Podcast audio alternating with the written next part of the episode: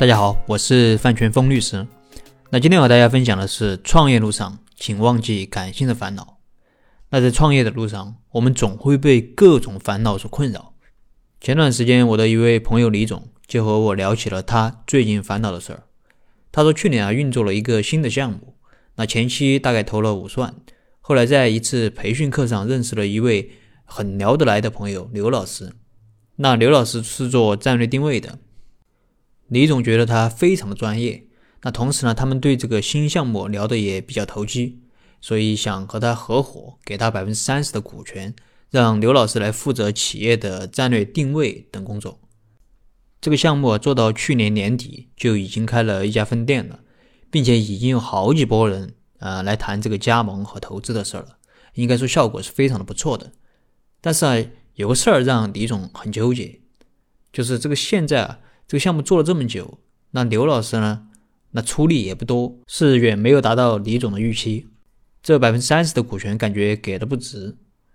那我就问他，这百分之三十的股权协议怎么签的？啊，钱投进来没有？有没有进行工商登记等等？李总说没有签协议，也没有登记，对方也没有给钱。那我问他，那你现在纠结什么？李总说，当初是承诺了给他百分之三十的股权。而且对方也确实给过一些战略定位上的建议，那只觉只是现在觉得对方呢没有达到呃我们的预期，那这股权呢到底给不给他，我非常的纠结。那如果这个事儿就这样一直拖下去，那后面可能还是个麻烦事儿，特别是如果以后项目做大了，那就更不好说了。那我当时就问李总，你是不是不想给他这些股权了？他说是有这种想法，那就算给给百分之三十也太多了。但是现在呢，不知道怎么和他谈，总觉得是自己理亏。那我说，其实你这种情况我们也遇到过一些，嗯，你不妨开诚布公的去和他谈一谈。你这个项目做了这么久，发展的也不错，而对方居然从来没和你提过正式入股的事儿，那说不定对方根本就没有把这个事儿放在心上。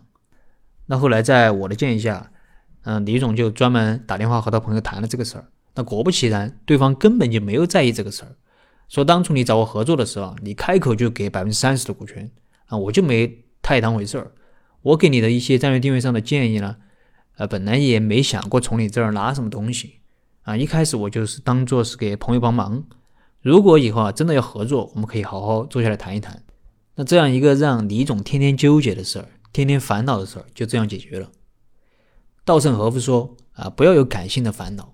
在创业路上，我们可能会面对各种困难和挑战，那烦恼呀、担心啊、纠结呀、懊恼啊，这些都是人生常事。但是过去的已经过去了，再纠结、再懊悔都毫无意义。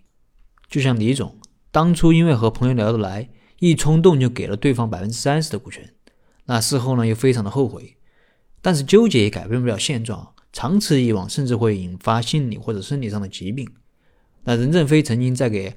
华为抑郁症员工的公开信中，说自己曾经也是一个严重的忧郁症、焦虑症的患者，那因此他的身体啊还得过很多病，那还甚至还得过癌症，动了两次手术。这其实也是无数个中国创业者的缩影。所以不要让过去的事困扰现在的自己。有了问题，我们就积极的去面对，那积极的去解决。如果用尽方法也解决不了的话，那怎么办呢？那大不了就从头再来喽。那既然已经发生的事儿无法去改变，那不如就干脆忘掉它，把精力投入到新的工作中，不要没完没了的折磨自己。那最后送给大家一句苏轼的话：“古之立大事者，不惟有超世之才，亦必有坚韧不拔之志。”好了，今天的分享就到这里。如果你在公司股权方面有什么疑问，可以添加我的微信或者给我留言，我们再深入的沟通交流。